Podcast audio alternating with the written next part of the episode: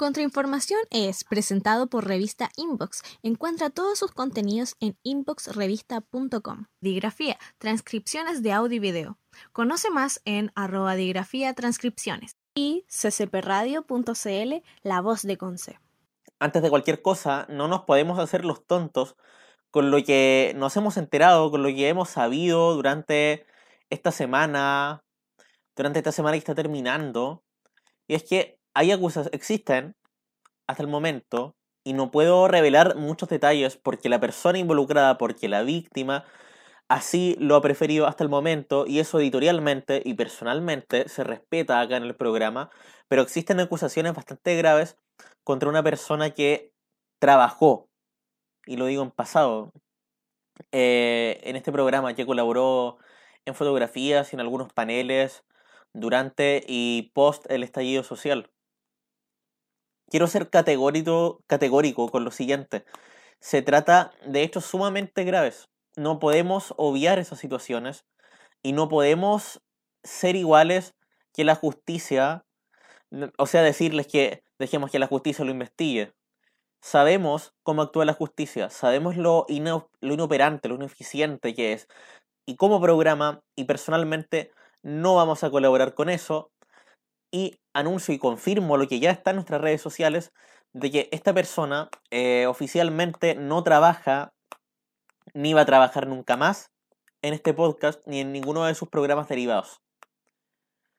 Así también quiero agradecer a la gente de tercer año de la carrera principalmente que me hizo llegar esta información, que confiaron en mí eh, para que tomara la decisión más apropiada y creo que es la única decisión que se podía tomar.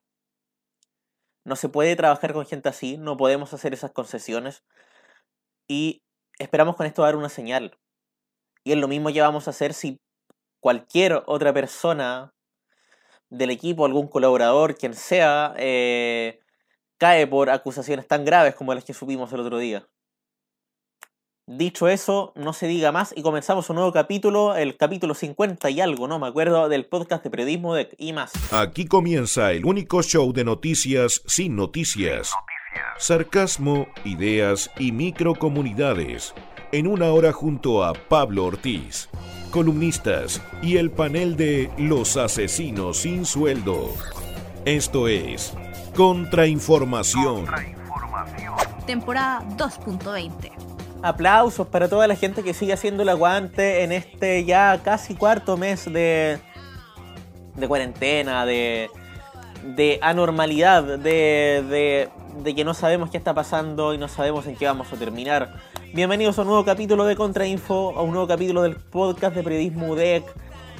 De inmediato te cuento los temas que vamos a tener durante el capítulo de hoy. Vamos a comenzar el día de hoy, este sábado, hablando sobre un tema que es obvio que teníamos que hablarlo como parte de nuestras comunidades en el Contrainfo y recién nos damos cuenta en la temporada 4. Qué terrible. Nos damos cuenta que tenemos que hablar de fotografía, uno de los artes que pasa más piola, pero que aún así lo vemos todos los días en redes sociales, en perfiles de Instagram dedicados especialmente a la fotografía. Y de eso vamos a estar hablando con una fundadora, con La Pato, y más adelante otra fundadora, La Ángeles, con su minuto kawaii. Eh, vamos a conversar, vamos a hacer un popurrí de temas como siempre, pero vamos a empezar hablando sobre la liberación del GTA V, que sí, fue hace un buen tiempo, pero me imagino que hay gente que recién ahora, en un contexto más de descanso, está pudiendo darse el tiempo para probar estas cosas. Mi computador ya comprobé que no lo aguanta. También la nueva serie spin-off de Hora de Aventura, el universo DC y mucho más en este otro clásico de Contrainfo. Comenzamos de inmediato con nuestras redes sociales, arroba somos Contrainfo, donde pueden encontrar contenido anexo al que hacemos en Contrainfo, en contrainformación.cl y en el Contrainfo en la radio, que es un estreno, que es un anuncio exclusivo es, vamos a continuar con este contrainfo, que es el original, que todos conocen. Pero vamos a hacer este derivado de entrevistas, más conversado, más pausado, en ccpradio.cl. Este martes que viene es el segundo capítulo, todos los martes a las 7 y media.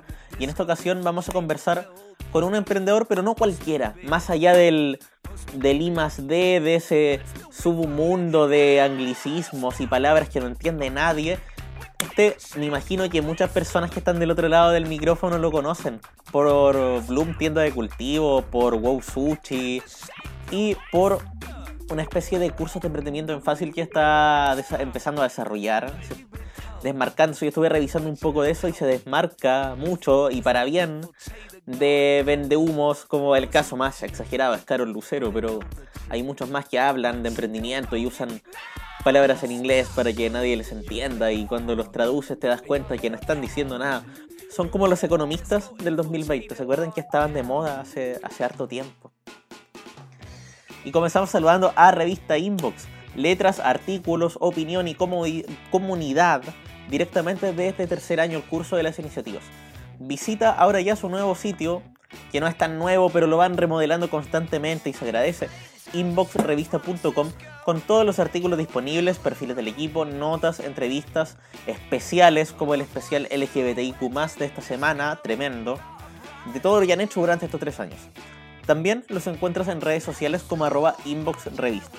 Y saludamos, y lo saludamos recién, pero a ccpradio.cl, la voz de Conce.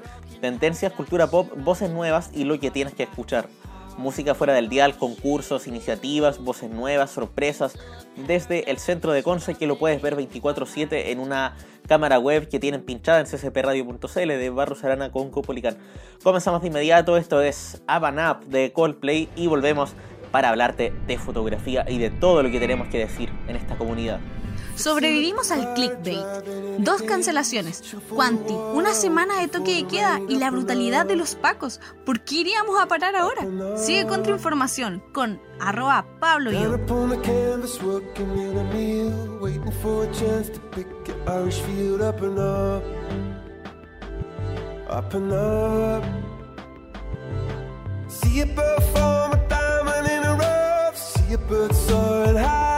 Flood, it's in your blood. It's in your blood. Underneath the storm, an umbrella saying, sitting with the boys and takes away the pain. Up and up, up and up.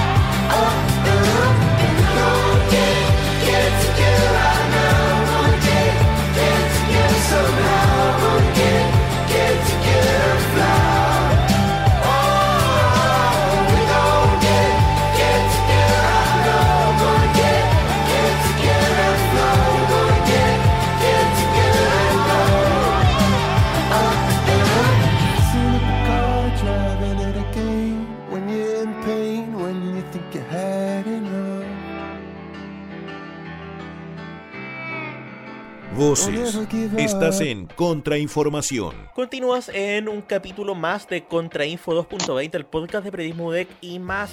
Y te cuento que, así como en este programa hablamos de series, hablamos de iniciativas y hemos estado con gente de todas las generaciones, también nos gusta la fotografía.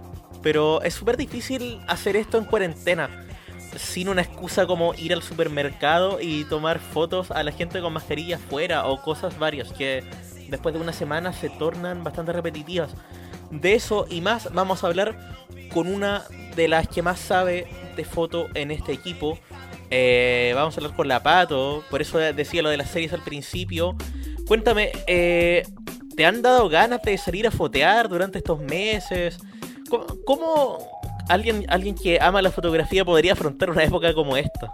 Eh, sí, o sea, ya llevamos como la mitad del año encerraditos en la casa, así que sí, como toda persona que le gusta sacar fotos, como que como que a veces recuerdo mi camarita que está guardada y digo, no, yo quiero salir a sacar fotos, pero igual no, pues, o sea, hay que mantener las medidas, así que hay que ingeniárselas.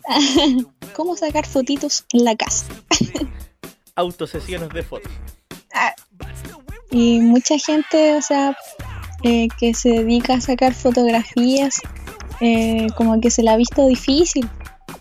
Eh, tú mismo, Paulita, que sal, salías al principio de la cuarentena y a fotografiar como lo vacío que estaba la ciudad, pero ahora como que es más problemático porque está lleno de gente, así que al menos en mi casa, que yo salgo muy poquito de la casa, como que intenté ingeniármelas como qué tipo de fotografía podría sacar yo en la casita. Ahí, surge un problema porque uno ya no puedes plasmar esa sensación de vacío. O sea, sales y es un día normal, es gente con mascarillas simplemente. Y dos, sales y te contagias seguro. Sí, sí, pues sí. Igual sería como, no sé, pues ahora que está lleno de gente y con tantos casos también de coronavirus que sería igual como irresponsable de parte de uno salir solamente a sacar fotografías. sí, y más encima porque a mí me gusta sacarle fotos a como a personas. Entonces como que tenía que estar en contacto con alguien y yo aquí en mi casito decía, pero ya, ¿cómo puedo sacar fotos sin necesitar a, eh, alguien. Em, y te empezaste a sacar fotos tú sola. Ah, así es, y así llegué a las selfies. Ah. Oye, pero ahí, ahí quería llegar. A ver, yo durante la cuarentena eh, estuve experimentando con algo que no son precisamente selfies, pero, es como la técnica de agarrar un trípode, ponerle temporizador y, por así decirlo, auto hacerme sesiones de fotos. No sé si es algo que tiene su técnica o es algo que nunca resulta más o menos bien. Bueno, yo creo que si tienes un trípode todo es posible, porque yo no tengo trípode. Entonces como que tendría que dejar la cámara en una mesa, pero no sé, al menos como que yo no, yo no sé sacarme fotos. Por eso tengo como que a, Instagram como que subo algún videíto como con mi cara haciendo puras tonteras porque no, no sé sacarme fotos, no, no. O cuando a mí, mis amigos a veces me agarran la cámara y me dicen, ya, si te sacamos una foto, tú nunca te sacas fotos. Y yo la verdad no, no, ah, no sé, no sé, no sé posar, así que no, no sabría decirte. De hecho, la mayoría de las fotos que existen donde sales son como de primer año de la U como con el mechoneo o en esa infame, infame clase de fotografía que teníamos. Sí, sí, no, después como que ya no, no sé, sacarme fotos. como que preferí estar como detrás del foco, como que me gusta eso. Entonces mismo quería como ahora me interesó como jugar con eso porque hay muchos muchos fotógrafos que, sigo en Instagram o que veo simplemente que me topo con ellos y, y claro le sacan fotos como a objetos o, la misma Génesis también que era que es del curso ella le, sacaba como fotitos me acuerdo que había una como de un cigarro pero que jugaba muy bien con las luces y yo dije, wow, qué bonitos. debería intentarlo porque en realidad me llama la atención eso. Entonces yo dije, ya, pues, ¿cómo mostrar lo que, o sea, a través de la cámara, como lo que yo estoy viendo, lo que yo estoy viviendo? O sea, no van a ser como las fotos, wow, casi como el loco este que trabaja, el loco, este fotógrafo que trabaja para para la revista Times. Mm. No me acuerdo si es Plató o Platón, no me acuerdo. Perdón, no me acuerdo. Pero que, ah, de hecho también aparece en este, en este programa de Netflix que se llama Abstract, The Art of Design.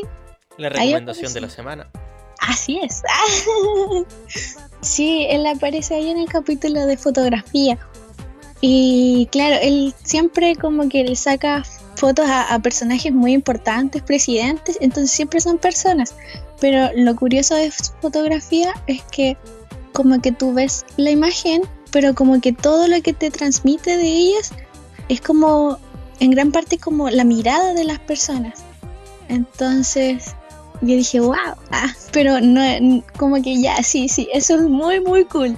Muy, muy cool su forma de, sacar ese tipo de fotografías pero lo que me gustó más fue como lo espontáneo de las fotografías que él saca, por ejemplo, cuando él va a Grecia, porque él, era, él es de allá. Y como que está en la calle y pega una foto. Eh, o, o, de, no sé, de estos restos como de, de esos lugares bien bonitos que hay en, en Grecia. Entonces como que saca fotografías que son muy espontáneas y que yo encuentro que son como muy personales de él. Entonces yo dije, ya, quiero hacer lo mismo pero más barato. ¿Y qué fue lo que, qué fue lo que hiciste? Eh, comencé una noche a sacarle fotos a la, a la estufa, porque me la paso pegada a la estufa. Y yo dije, ay, qué precioso es el fuego.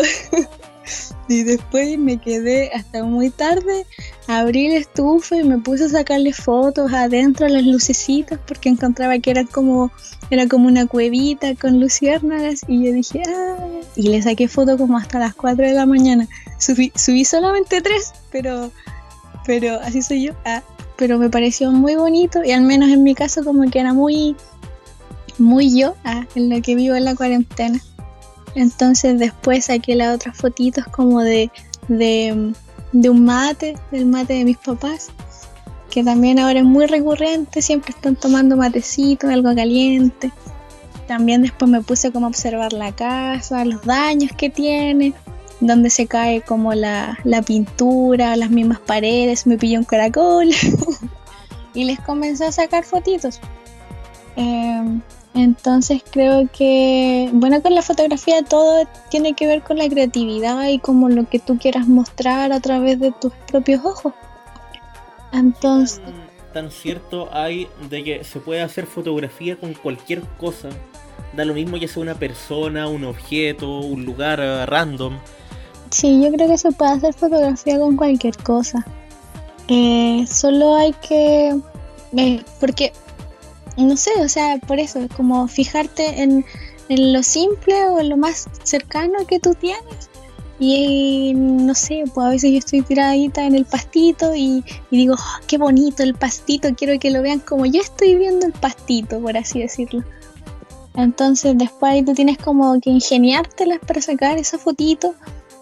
Y quizás a veces la luz no acompaña, por ejemplo con los días nublados. Entonces después cuando edito la foto como que corrijo la iluminación, pero tampoco me gusta editar tanto porque, claro, o sea, hay gente que le gusta mucho la edición y el Photoshop y está todo súper bien. Pero, no sé, al menos yo como que entro en conflicto porque digo, entonces, ¿qué diferencia como... O sea, ¿cuál sería como la, la importancia del fotógrafo si todo lo va, lo va a editar? Entonces, como... Ah. Por eso en mi caso yo prefiero como solamente como arreglar detalles, como marcar más, quizás eh, oscurecer espacios, aclarar otros, enfatizar en algunos lugares, agregar alguna iluminación. O por ejemplo las fotos que le saqué una planta, como que la volví un poco más verde la imagen. Y claro, porque ahí también va la estética que tú quieres presentar. Pero sí, pues. ahí es donde también, también encuentro que, por ejemplo, en mi caso, Eh, a las fotos solamente les arreglo el contraste y si es que la saturación un poco. Pero meterle más efectos, jugar con el brillo, por ejemplo, o subirle mucho el contraste, cae en la misma categoría que un filtro de Instagram, o peor aún, de esas aplicaciones infames como Rétrica hace un par de años. Claro, sí, sí, sí, tienes toda la razón. De hecho, mencionaste todo eso que ah, aún no llegaba. Pero que, claro, porque sí, o sea, eh, al menos también, ah, esto también se conecta con, como con las cámaras eh, análogas. Porque lo, lo bacán de ellas es que como se usa un rollito, tienes como un límite de fotografías. Entonces cada foto que tú sacas es como muy valiosa. Entonces tienes que poner muy buen ojo para que la fotografía te salga bien a la primera. Entonces eh, en eso va como agilizar el ojo, captar algo y, que salga ojalá maravilloso a, la primera. Porque al menos la, la, la diferencia que tienen las cámaras digitales es que sacamos una foto y ya nos salió movida nos salió fea y la vemos ahí, la borramos y- o no sé, sacamos una ráfaga de fotos así como como 10 fotos de golpe y al final como que nos vamos a quedar con una y, y las otras 10 a la basura. Se, se pierde el, el valor y quizás la magia de tener un rollo de fotos en comparación Sí. a, una, a una tarjeta SD de 64 GB. Sí, sí, sí, totalmente, porque por ejemplo yo eh, en algunas, o sea, cuando le saco foto a alguien, yo soy muy exagerada, como que eh, por lo mismo, como este, este miedo a que no me salga bien la foto a la primera, como que después me lleno como de 90 fotos y escojo como 20. Eh, claro, igual, o sea, lo, lo, Claro, porque igual una análoga requiere como más de más bolsillo de, para poder comprar los rollos y después revelar las fotos. Mientras que con la con la cámara digital puedes saber como en qué fallaste, en qué mejorar. Eh, sí, ah, entonces como que la cámara digital te sirve en ese aspecto. Pero después con yo creo que no sé, al menos suele pasar mucho que el amor después que vas creando como por la fotografía te puede llevar después a ahorrar mucho dinerito para adquirir tu propia cámara análoga para precisamente eso, como eh, sacar una buena fotografía a la primera y no tener que convertirte después tú en, en una aplicación a convertirte en rétrica porque te sacas- sacaste una foto y dices podría mejorar en esto y esto otro, pero ya, ¿para qué lo voy a hacer yo si lo puedo hacer una aplicación que le va a poner un filtro y listo? Pero sobre, sobre eso, ¿qué le decimos a la gente que cree que subirle el ISO y agregarle granito a una foto es hacerla parecer análoga? Porque he visto mucha gente así. Mm, a, mí, a mí también me gusta usar el grano, o sea, o, sea, o sea, todo está bien usarlo, el punto es que no usarlo en exceso, sí, porque, no, pues sí, ya, o sea, si les queda bien la edición análoga, ya bacán, está bien, pero, claro, ojalá no, no siempre recurrir a, a, a- a manosear toda la, la fotografía. Porque bueno, en el- entonces cualquiera podría ser fotógrafo entonces. En el otro extremo está esa gente que le tiene miedo, por ejemplo, a subir mucho el ISO. Es como hasta 800 nomás. Y, y si es que. sí, igual pasa, sí. Bueno, o sea, editar las fotos sí, está bien, pero no creo que todos los extremos está mal. Eh, claro, también eso del ISO. Bueno, aunque claro, 6400 creo que es demasiado. eh. Demasiado basta de noche. Sí, sí, porque arruina la fotografía. Entonces, como tener cuidado de, de eso, sí. Pero claro, jugar con todas las opciones de una cámara, aprovechar todo lo que te puede dar y jugar, jugar con la fotografía. Eh, no tienes que tener como una persona posando, maquillada, es muy bacán como para que la foto sea, sea buena. Eh, porque, por ejemplo, el, mismo sujeto que te estaba mencionando, él sacaba es- esas fotos que tomaba en Grecia, las sacaba en blanco y negro.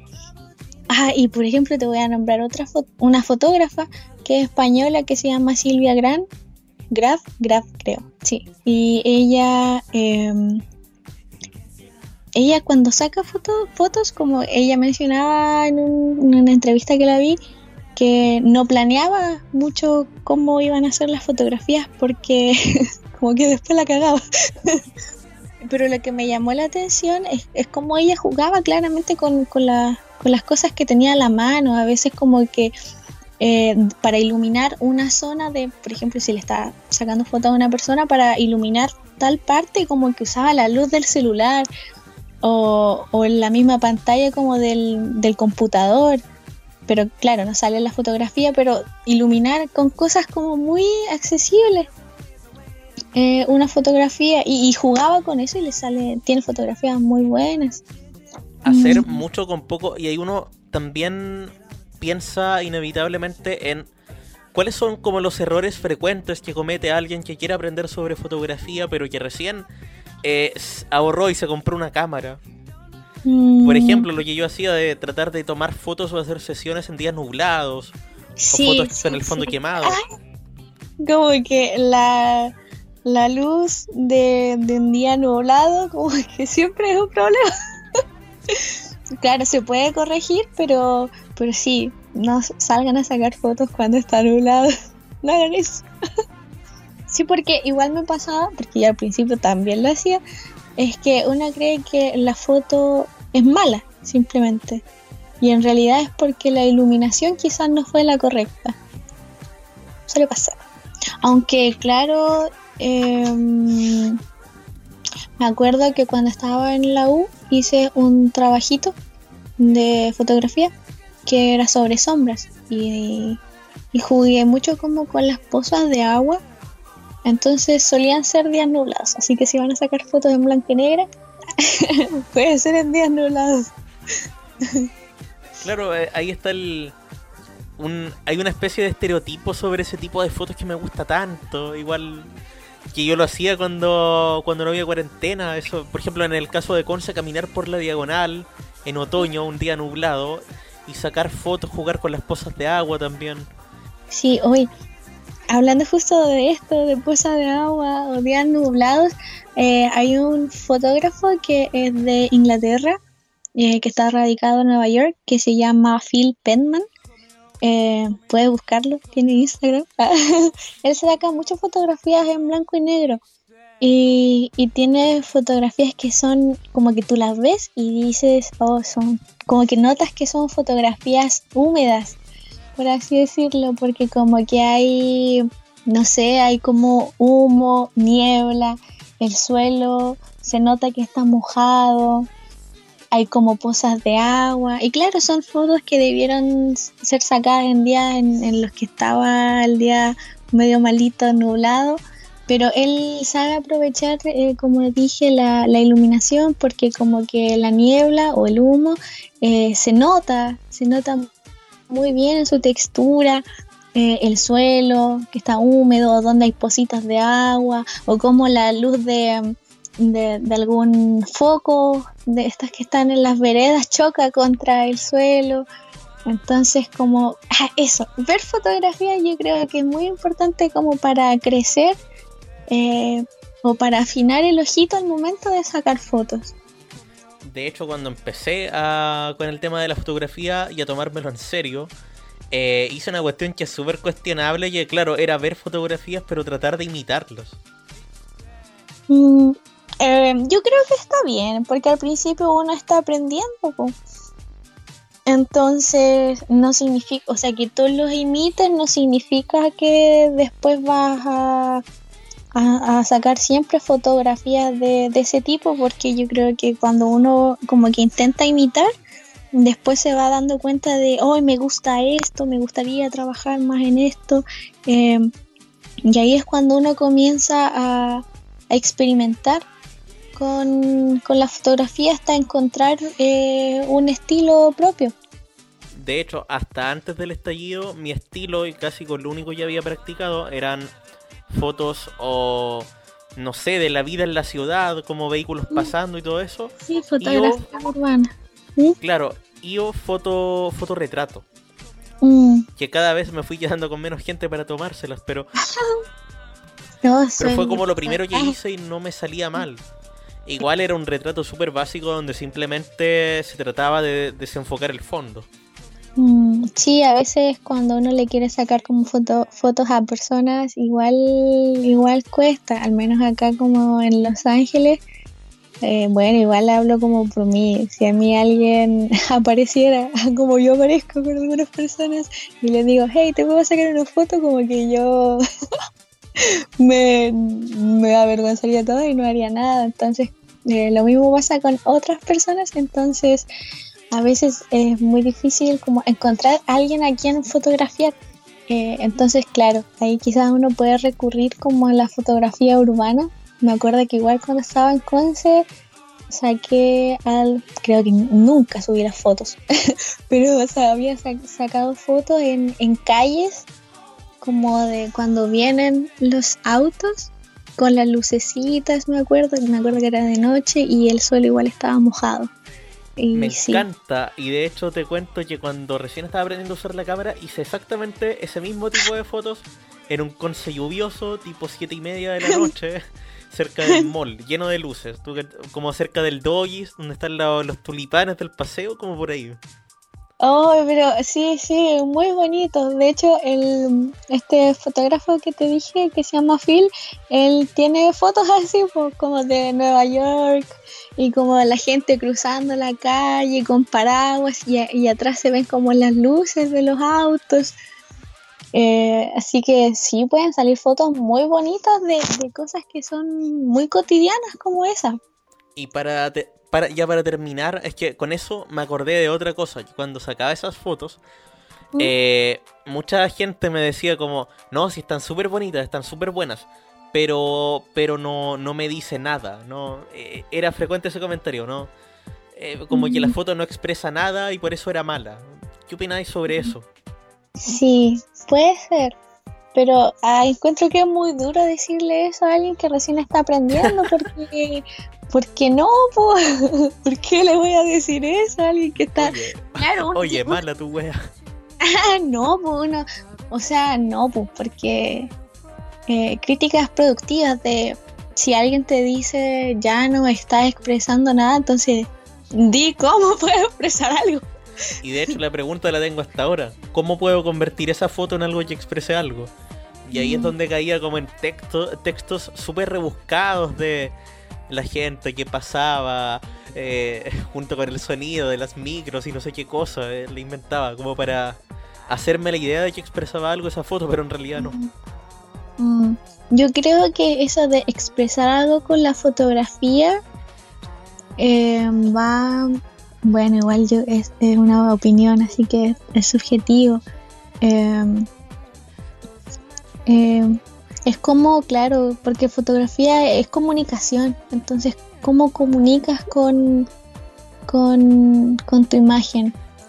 Te voy a nombrar a otro, otro fotógrafo ahora, que se llama Alan Challer, que él creo que gringo, ah, es un señor gringo, pero él también saca fotografías en inglés y tiene, hay una fotografía que son, creo que es como no sé, eh, eh, no sé, digamos que es un teatro. Ah. Entonces él, está el público y está, toda la gente mirando para adelante, pero hay una mujer que está mirando como para el lado para atrás, no, no recuerdo bien. Y, y, te das cuenta, y, esa foto está en blanco y negro, pero es, muy simple, ¿sabes? Es, solamente un público y una mujer que da vuelta la cara. Y eso ya es, eh, es como lo fantástico de esa foto porque hay, hay, otro sujeto, por ejemplo, con un celular y todos los demás mirando para adelante, pero ella como que mira hacia un costado y como con un rostro como inexpresivo. No sé, al menos en mi caso, como que me transmite un poco como de como de, soledad, como de, que ella está en ese lugar, pero siente que al mismo tiempo no está ahí. a mí me produce eso. Pero, ¿ves? Es como algo muy simple eh, una mujer que dio vuelta la carita mientras todo el mundo miraba hacia adelante y esa fotografía para mí ya es wow, muy bonita. Impresionante que aparte de eso, eh, cuando nosotros tuvimos fotografía y que la gente que es, de nuestra generación y que está escuchando esto, si es que alguien escucha esto, no nunca nos hablaron de algo parecido. Era como, miren, estos son los tipos de cámaras. Salgamos a tomar fotos. Claro, igual como que, al menos con Latini, como que tuvimos muy pocas clases. Em, Qué bueno. Y cuando... sí, después cuando yo tuve clases con la profe de diseño, cuando estaba en, en fotografía con ella, ella, no me acuerdo qué era lo, cuál era su profesión, pero por lo, creo que diseñadora ella, ¿era ella? ¿O no? Sí. ¿Gráfica? Eh, para la gente que no cacha, era como Edna Moda, pero, pero alta. Sí. bueno, ella como que intentaba irse como por el lado más artístico de la fotografía, no solo irse como por la técnica de una cámara, sino que cómo expresar a través de una fotografía muchos dicen que la fotografía es como em, el pintor que no sabe pintar, cosas así. Presente. de más, sí, o sea, yo también. Em, pero no por eso ya tiene que ser algo que es sin valor o que simplemente es como a cualquiera puede sacar una foto. Porque no, pues la diferencia está en expresar algo con tu fotografía. Eh, por ejemplo, el mismo sujeto este que te nombré de que aparece en Abstract, eh, tiene fotografías como de, Putin, así, o tiene a Barack Obama o Gaddafi, y los sujetos están, normalmente están siempre sentados, y así son las fotos, pero tú las ves y son imponentes, y, y em, de hecho el mismo, el papá de, de este fotógrafo, eh, era arquitecto, entonces como que él le enseñaba como, no sé, cuando chico, ah, me lo imagino que iba de la manita con su papá, entraba a un edificio y el papá le empezaba como a mencionar cosas de arquitectura, eh, como las dimensiones y todo eso. O a él también que le gustaba mucho el arte y se fijaba en estas imágenes como de santos que eran del torso para arriba. O, o en las mismas construcciones que hay en Grecia que son como gigantes. Eh, entonces, de hecho, todo eso lo ves a través de su fotografía. Un sujeto sentado así, y como que ves que el sujeto es, poderoso en lo que hace, que tiene una mirada como muy penetrante. Y, sus fotografías también, yo siento que están llenas como de textura, como que se le ven los poros de la cara, los personajes, la ropa. Entonces como que en eso después va, lo que expresa el, el fotógrafo o la fotógrafa. La, falta de expresividad también expresa algo, en muchos casos, no siempre. Sí, sí, sí, también. Y qué bueno que, qué bueno que mencionaste a la vez la arquitectura, un arte tan mm. bonito que no entiendo del todo, pero no, no, no, sé qué tan útil sea como para aprender sobre el tema, pero me gusta ver esos no sé si te has dado cuenta de esos Instagram de historia arquitectónica CSP mm. o concepción antiguo no sé qué cosa.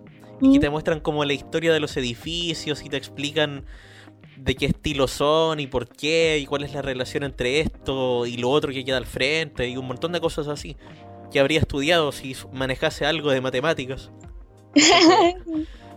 y geometría. Yo creo que la inspiración está en, todos lados.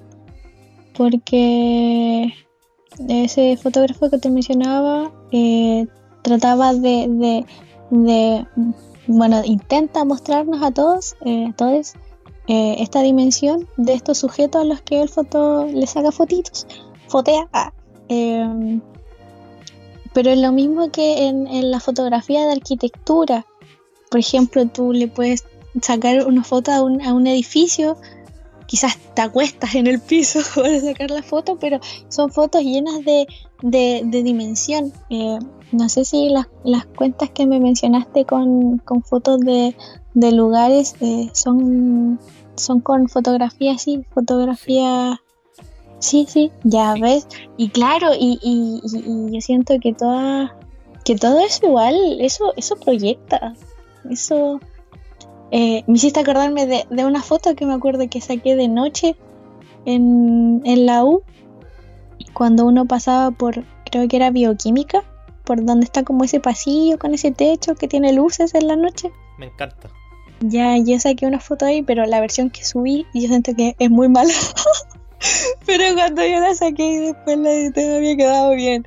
Eh, pero claro, es una fotografía en donde tú, claro, ahí, ahí, ahí ya entran como la técnica en la fotografía, algo básico como, como el encuadre o que esté centrada. Porque si tú te eh, ubicas al medio y sacas esa fotografía como que como que donde tú estás es grande, pero eh, para adelante se va achicando. Y ves, eso, eso ya es dimensión. Y siento que eso ya en sí, como todo de noche y con luces en el centro, eso ya siento que ya transmite a... y por eh, eso así como de pasillos y siento que es como wow, infinito, algo así. Y por eso aprovecho de por el Instagram que te decía y que me preguntaste después, de pasar el dato para que le echen un vistazo, para que lo revises también. Arroba historia arquitectónica CCP, todo junto. Hay fotos que o sea, hay muchas que no, hay muchas que no tienen, no son una gráfica o algo. Pero hay otras tantas que expresan eh, unas fotos en blanco y negro, no sé, de Colo Colo con barros de los años 60, que, que muestran poco pero expresan harto encuentro. Mm. ¿Ves? Ah, si te das cuenta cuando algo expresa. ¿Ves, ves, ves que sí, ves que sí. Eh, entonces después uno tiene como que encontrar la comodidad solamente con, la cámara para lograr eso. Eh, yo conozco a otras chicas que claro hacen, hacen retratos eh, y pese a que yo también he hecho retratos, la verdad no, no me gustan tanto los retratos. ¿No te gustan o sientes que no es tu fuerte? Eh, no, o sea, sí, sí me gustan, sí me gustan, pero me gustaría experimentar con, otro tipo de fotografía, como me gustan mucho los, los, cuerpos desnudos, ya, ok, esto no es algo por un fetiche sucio, porque sé que hay, hay mucho...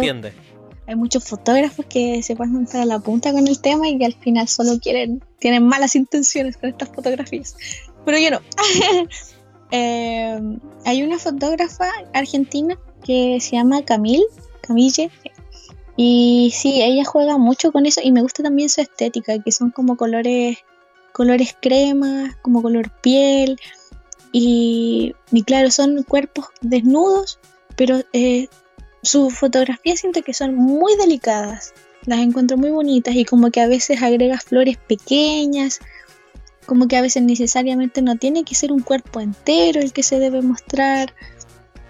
Eh, y claro, en las fotografías que sube a Instagram no hay que censurar los pezones de la mujer porque no nos deja mostrar los pezones.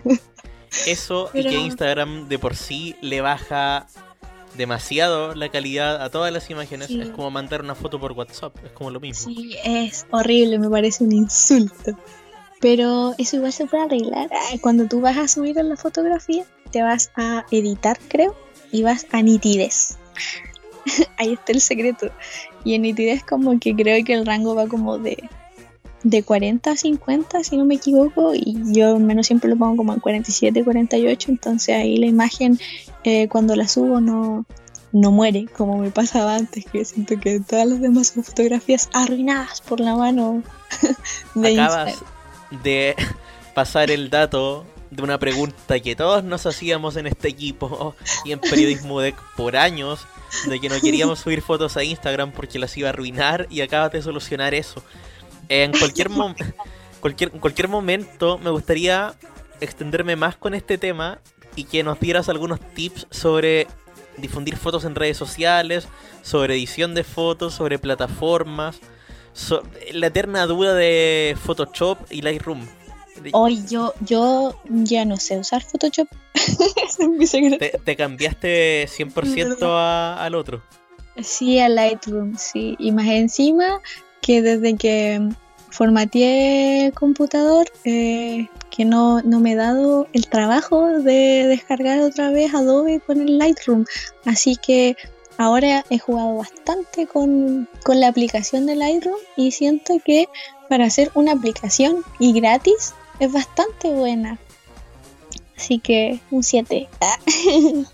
un 10, 10 de 10.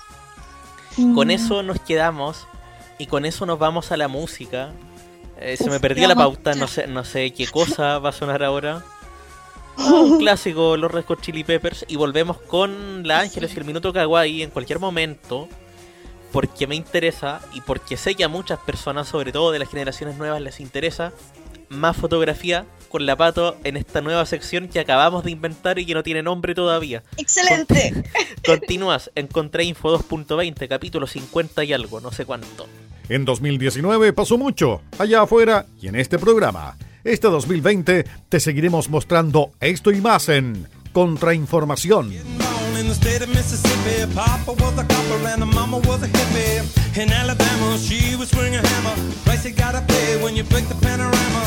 She never knew that there was anything more than gold. What in the world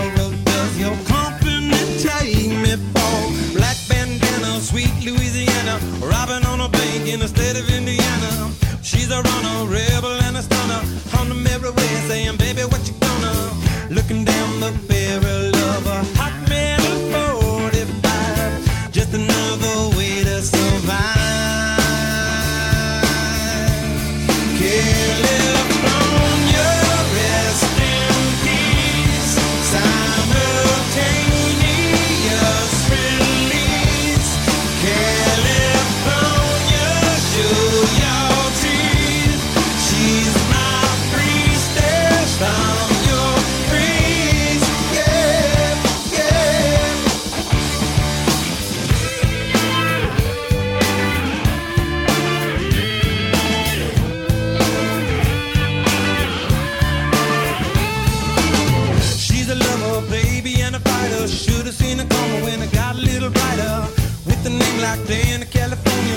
was gonna come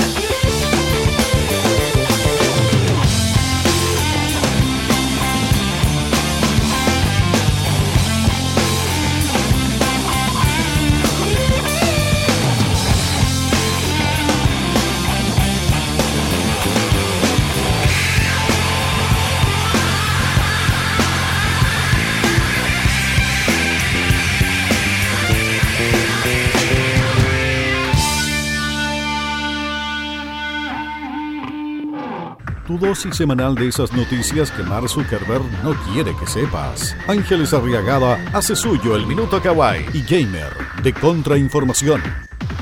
Continúas en este capítulo número 53 de Contrainformación y alguien que no teníamos hace mucho tiempo y que la teníamos que invitar es la Ángeles porque en el Minuto Kawaii de ahora tenemos que hablar de lo que pasó hace algunas semanas. ¿Por qué están dejando descargar juegos completamente gratis y no cualquier juego? No estamos hablando de los Sims, estamos hablando del GTA V. ¿Qué onda? ¿Qué pasó con eso? ¿Tuviste la oportunidad de probarlo? ¿Te gustaría probar esa versión del juego? Primero, sí, o sea, yo he jugado con consolas, principalmente la Play 2, que, que hasta la fecha yo la considero una de las mejores consolas junto con la Switch. Entonces ya estaba, el yo tuve el GTA San Andreas en particular, igual mis hermanos jugaban y yo estaba mirando la mayoría del tiempo. Entonces igual como que te digan, oh, te liberaron un GTA, ¿cuál? El último. Y, y considerando los récords que tuvo el último, es como un nivel importante, o sea, no es cualquier juego. Y no lo puedo probar. Considerando, considerando también lo, lo que Y pide, no lo puedo 8 sí, GB de RAM. No lo puedo probar precisamente por eso. Mi computador. Vale. ¿Cuánta ya, RAM tiene? El mío tiene 3 GB de RAM, nada, y Y pide de 8, no. Mucho, mucho para mi computador, mucho. O sea, tengo una persona que podría jugar ese juego, pero yo sé que no va a pasar el computador. Pero, ¿qué es lo que pasaría? No sé si, si ¿cachai? Si uno insta- abre el juego, simplemente lo descarga, lo instala, se te quema el compu, no te abre, se te pega, ¿qué, qué onda? ¿Qué es lo Ya, que yo pasa? voy a explicarlo con un ejemplo de teléfono. Eh, yo antes tenía un Sony Varia Callampa, pero el Pablo sabe la triste historia de uno de esos Sony. Uno me lo robaron, el otro murió. Claro, me acuerdo. Ya, pero en resumen, yo en este Sony tenía 2 GB de RAM. En este teléfono que tengo ahora tengo 3. Eh, un GB de RAM hacía la diferencia para que yo no pudiera jugar para que yo pudiera jugar Free Fire, que de vez en cuando lo jugaba, ahora ya ni lo tengo. Y se me pusiera lentísimo el teléfono. Y eso que le tenía como dos o tres aplicaciones más que eran pesadas, que era Facebook y Pokémon Go.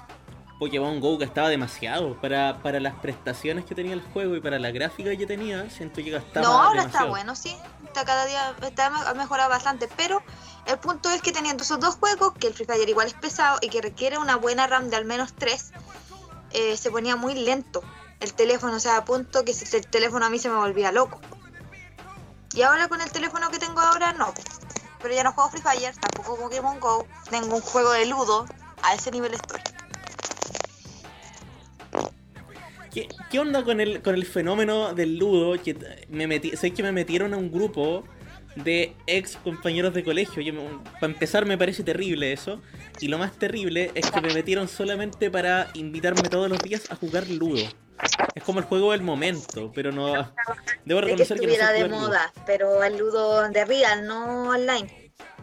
O sea, es No, no esa un juego, cuestión. un juego a mí, mira, para mí no tiene ningún sentido. O sea, tenéis que llegar, darte la vuelta hasta llegar a tu color y ver si te metís para y ver si metís, si lográis dejar todo en el triangulito que tiene. Esa es la única ciencia del juego, para mí. Eh, no sé por qué. Yo terminé descargándolo porque juego con mi hermana, pero el punto es como. Yo creo que ya estamos muy aburridos. A ese O sea, yo creo, yo creo que es estúpido lo que voy a decir, pero comparar lo que te ofrece una noche de ludo con tus amigos o con tu familia y la suerte que tienen unos pocos de tener un computador con 8 o 10 GB de RAM y poder correr el GTA V, que no sé si hay cachado los- el nivel de gráficas que tiene, que es casi como un juego de realidad virtual.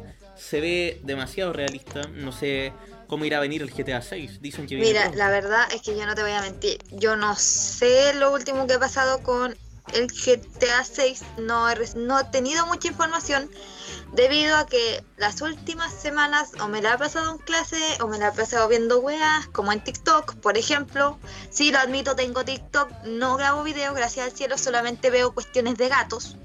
¿Pero tenéis la aplicación o tenéis una cuenta? Porque yo tengo la aplicación nomás, O sea, eh, igual puedo... lo mucho, puedo pero todo. más allá de eso no tengo la cuenta así como activa con videos.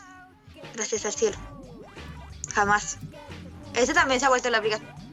Eh, pero Siento que... hasta yo siento que hasta cierto punto TikTok no tiene tanto sentido. Y el algoritmo es muy notorio. Tal vez demasiado. No, y siento que TikTok aparte es como el Snapchat del año 2020. No sé si te acuerdas de esa aplicación. la voy a admitir, nunca lo ocupé. Tampoco una- la traté de instalar tres veces y nunca le encontré el sentido. Y básicamente lo mismo que podía hacer con las historias de Instagram. Ah, sí, pero el video aquí y creo que TikTok tiene, o sea, estuve revisando los filtros que tenía y tiene más filtros. Y Instagram anunció mucho más filtros debido a eso, pues muchos filtros que estaban en Instagram, que llegaron a Instagram recientemente, eran filtros que tenía TikTok antes. Te lo digo ya, yo comencé a usar TikTok mediados del año pasado, o sea, post estallido social, un poquito antes. Cuando no estaba, no estaba tan de moda tampoco. O sea, los pocos TikTok que existían era gente haciendo lip Sí. de canciones. Ya, Y explicando un poquito el tema de del GTA, o sea, fue liberado por los propios dueños y eso es lo bacán. Por- lo liberó, lo liberó Rockstar, y. Epic Game, o sea, está en la página oficial de Epic Game Store. Perdón mi inglés, es CFRD, Hay, hay que mandar una tarea y no sabemos qué hay que mandar. no. Y si es que, y si es que funciona el programa. Maldito CFRD ya, pero está eso. No, y que cacha, va a tener hasta, bueno, ya considerando que este este este podcast va a salir en junio, em, ya no va a estar disponible. irá a estar hasta el disponible. No, 21 de mayo, creo que no. Según la información que tengo acá, consultada en mi teléfono, igual el juego GTA ha sido un juego que no ha sacado tantas malas rayas. O sea, ha ido mejorando. Creo que una de sus mejores versiones conjunto con las 5 es GTA San Andreas, que es uno de los juegos más populares que tuvo el que tuvo la PC que, tu- que tuvieron juntos. Es que siento que el GTA San Andreas tiene algo que no ha podido igualar ningún GTA después, que es el nivel de personalización que ofrece. No sé si tiene que ver con el código del juego, con las gráficas, pero ningún otro GTA tiene tantos mods y tantas posibilidades de crear mods como el Sí. GTA San Andreas.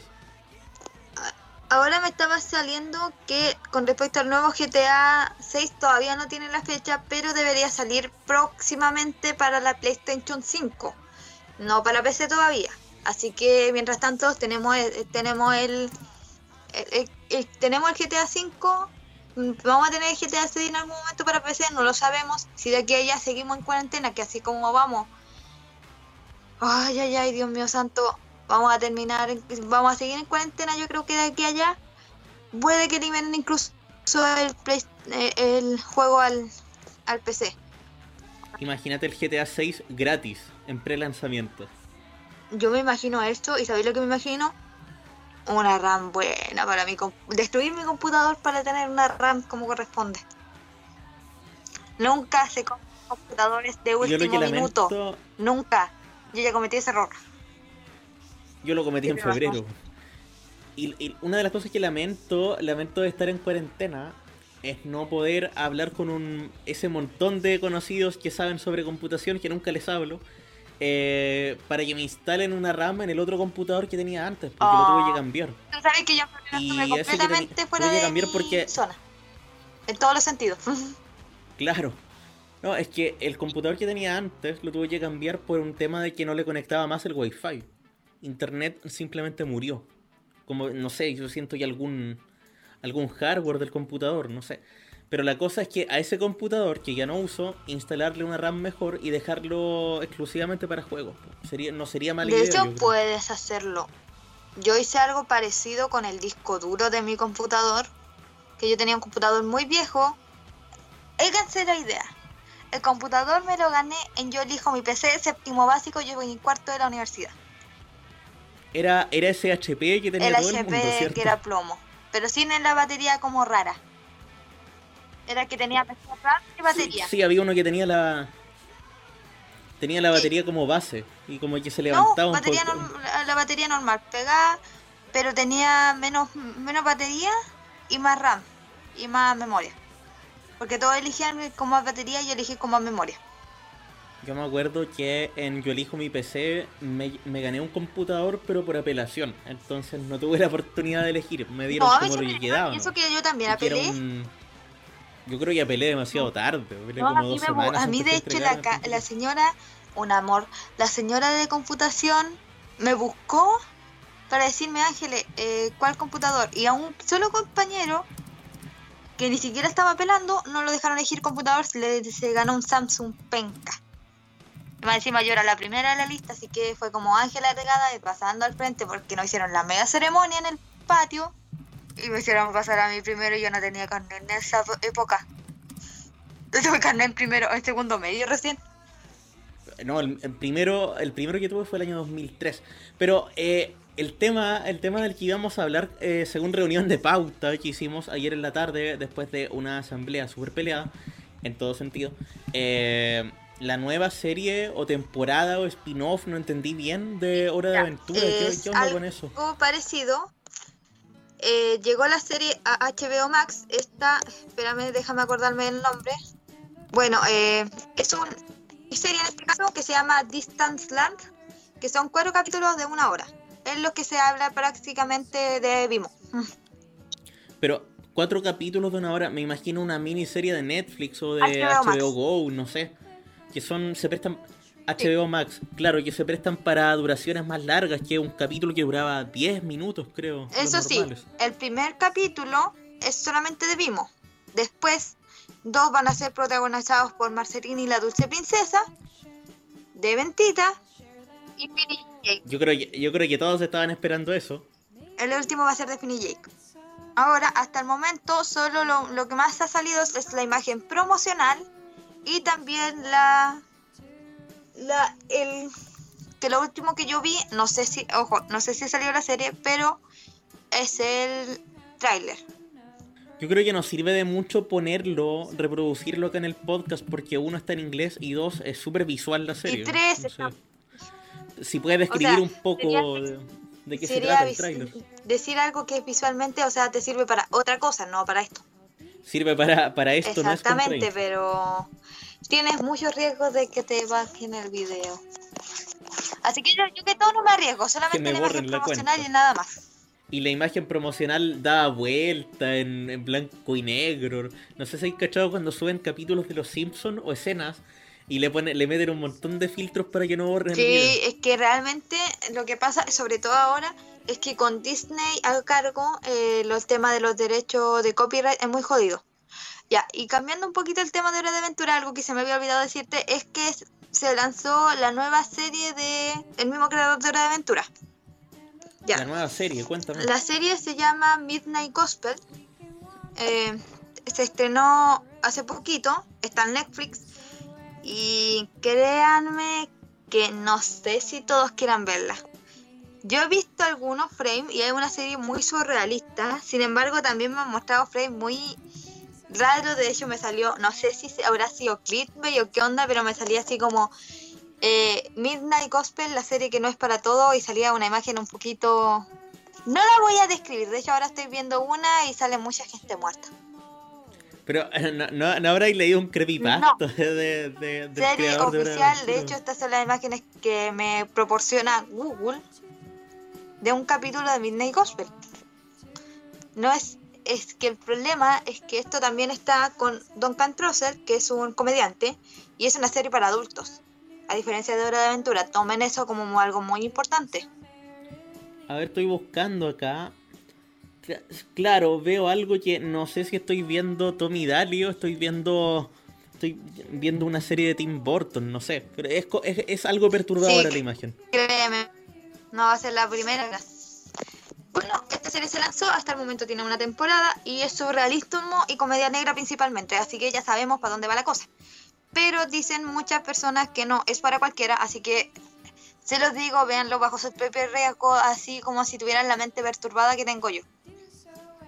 Y hasta cierto punto yo estoy perturbada Para ciertas criterio deformado. para llegarme a ver series malas o series raras, créanme.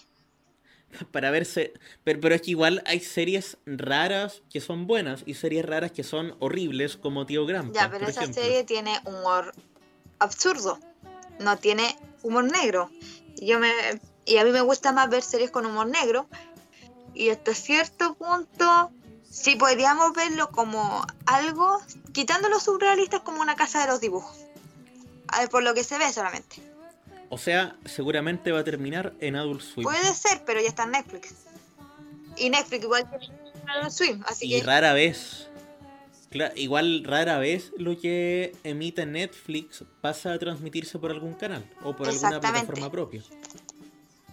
Pero eso más que nada, la serie ya está disponible, pueden verla. Ojo, bajo, bajo su propio riesgo, si son un poquito delicaditos de sangre y tirpa, no la vean. Si se marean con facilidad, tampoco la vean. Pero por lo demás, si usted está dispuesto, dele. Sa- ¿Sabes qué? Con eso me, me acuerdo del capítulo donde March se escandaliza con Tommy Daly y empieza a hacer como una campaña para, para que cambien los guiones o los Eh, saquen para del que le no cambiaran los guiones, sí, sí, yo también me acuerdo de ese capítulo. Es que resulta que la gente está un poquito puta complicado. Ahí están los extremos muy polarizados. Entonces existe gente que está de acuerdo con este humor negro, está de acuerdo con esta con esta forma de ver el mundo, sin embargo hay gente que dice, no, es que hay que proteger a los niños, discúlpeme, pero yo no tengo la tarea de proteger a su- sus hijos. Usted tiene la tarea de proteger a su hijo. Si usted deja que su hijo vea lo que sea y lo que usted no está de acuerdo que vean, puta, usted quítele el teléfono. Yo no tengo por qué no o dejar de subirme contenido, o dejar de hacer series, que dejar de ver y compartir series que a mí me gustan solamente porque a usted le molesta. Lo que me estaba pre- a- preguntando a propósito también de, de series animadas y de estrenos, que igual se han aplazado muchos estrenos. ¿Cómo, ¿Cuál será la situación, no sé, de la industria de dibujos animados, Cartoon Network, Nick, eh, respecto al tema de la cuarentena? He sabido que hay hartos problemas con los doblajes principalmente. Mira, en realidad hay muchas series que si bien se terminaron, eh, no todas están completas. O, eh, claro, el tema del doblaje, muchos países se encuentran en cuarentena total.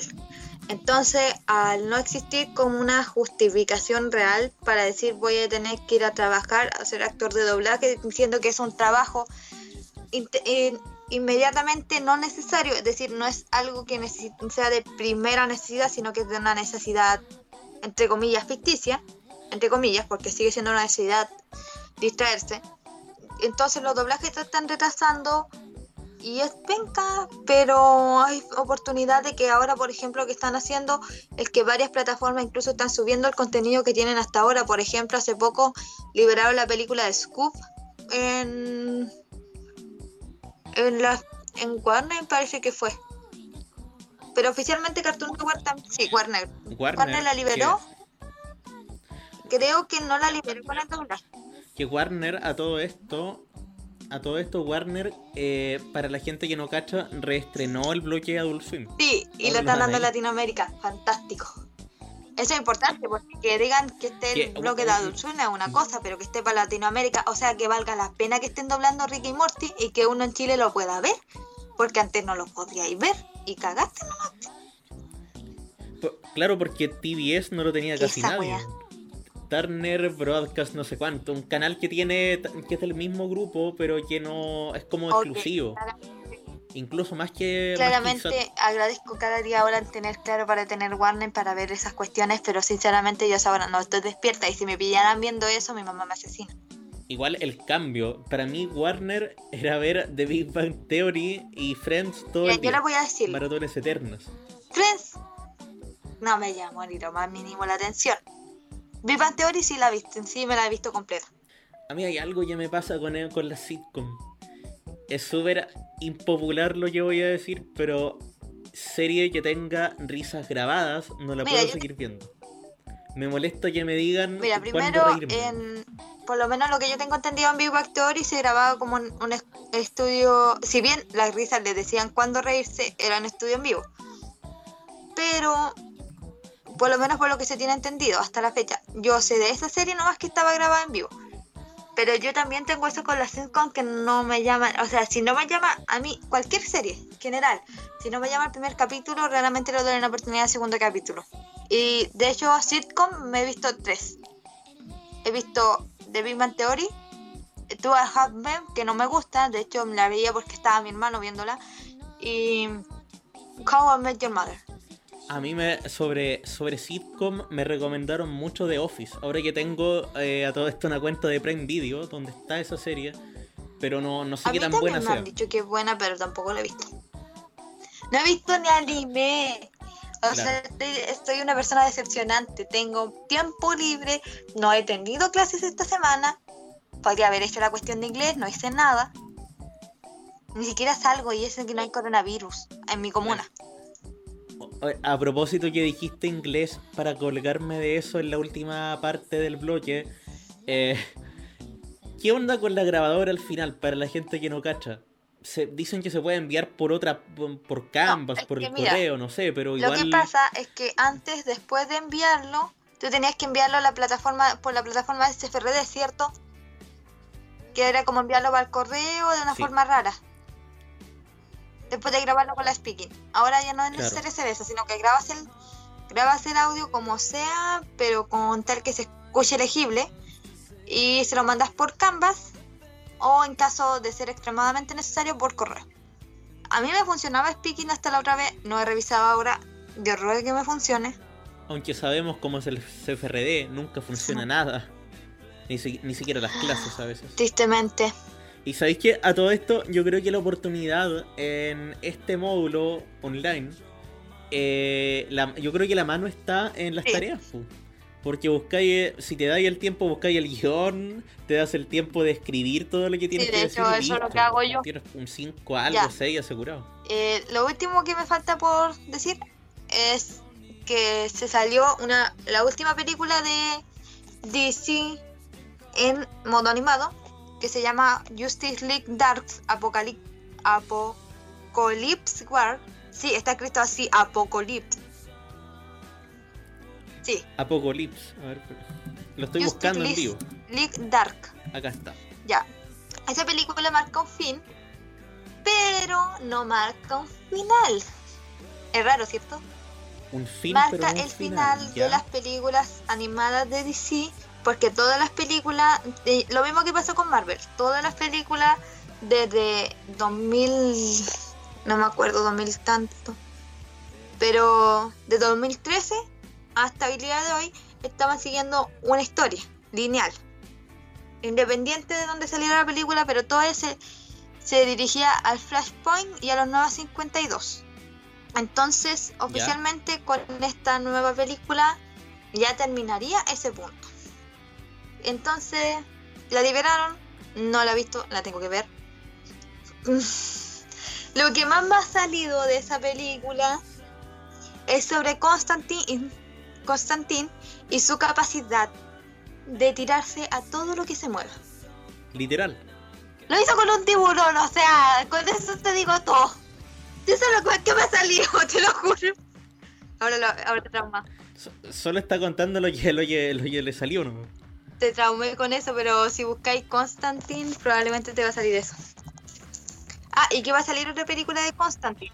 Perturbador, mis amigos. Constantin. Ahora te puede salir la película o todo, pero.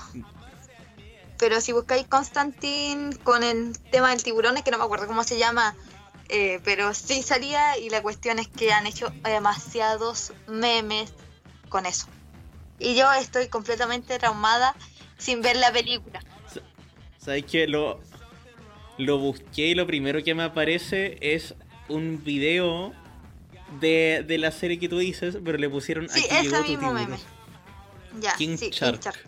Ya, a todo esto, lo otro que se tienen que anunciar, algo muy triste, muy triste, es que no va a haber John Wick 4, no va a haber el día de Keanu Reeves. Se supone que Keanu, se supone que dos películas protagonizadas por el que es Matrix, que no me acuerdo cuál Matrix era, porque no la he visto, y John Wick, que me la he visto toda, cuatro iban a salir el 21 de este mes. Y este se le iba a decir como el día de Keanu Reeves. Bueno, eh, las dos películas se retrasaron y por ende ya no va a haber ese mágico momento. Se suma a las cifras del coronavirus, Sí. me están diciendo. Chananan. Y él va a regresar como Constantine en una película porque él hizo a Constantine hace muchos años atrás. A pro- oye, y a propósito de lo que dije, y para terminar, dejemos constancia de que de la cifra de, de contagiados y fallecidos por coronavirus hasta la fecha en que estamos grabando esto. Para que cuando esto salga hagan la comparativa ustedes en sus casos. ¿Cuánto era? Como Casi, ca- casi no, 40 40 y- 41.428 casos. Eso al 16 de mayo del 2020. Esto va a salir casi en un mes más. Entonces, tú ya estás escuchando esto, haz la comparativa. Si sirvió de algo la cuarentena flexible donde casi no hay fiscalización en Santiago, la no cuarentena en Conce, donde cada día sale más gente. La cuarentena que ha hecho que abiertas. gente de Santiago se venga a los pueblos chicos, que es lo que me está pasando en este caso. Coparon el hospital regional. En el hospital regional hoy se declaró un brote de coronavirus, uno más.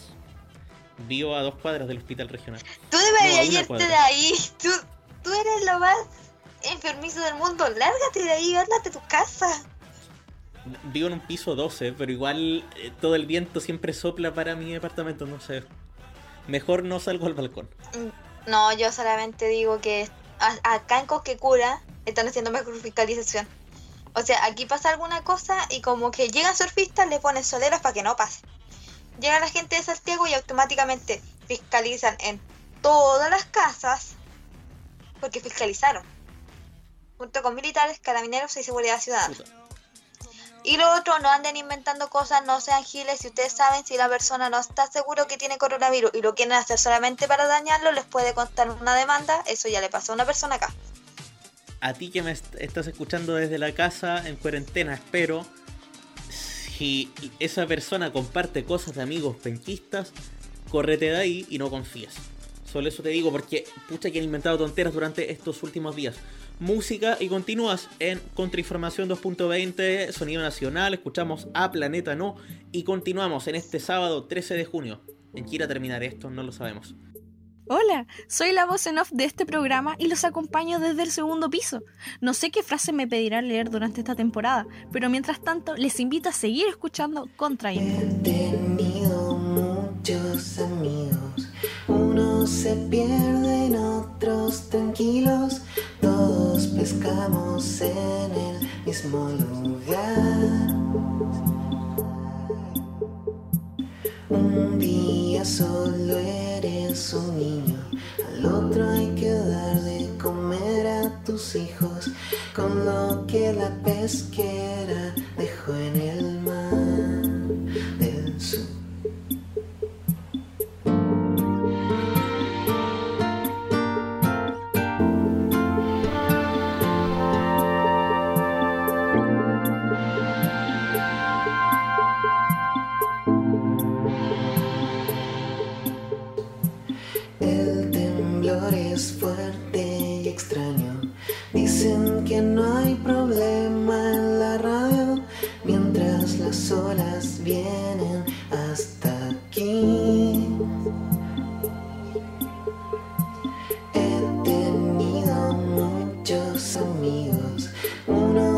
pierden, otros tranquilos, todos pescamos en el mismo lugar.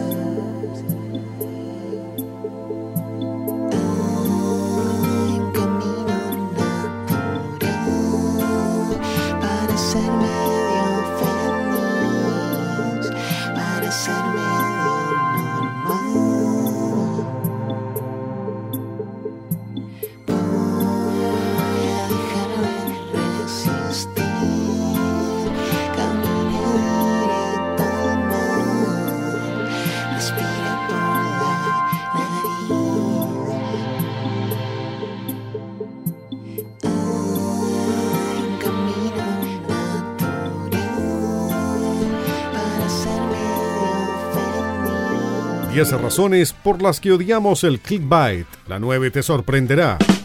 Esto es Contrainformación. Hasta aquí nomás llegamos por hoy. Este fue otro capítulo más de Contrainformación 2.20, pero nos encontramos el próximo martes en CCP Radio La Voz de Conce con el segundo episodio de Contrainfo en la radio. Este spin-off de entrevistas, más calmado, más relajado, donde conversamos, al igual que acá, con gente bacán que está haciendo cosas bacanas. Eh, no les adelanto más porque lo tienen que ver ustedes mismos.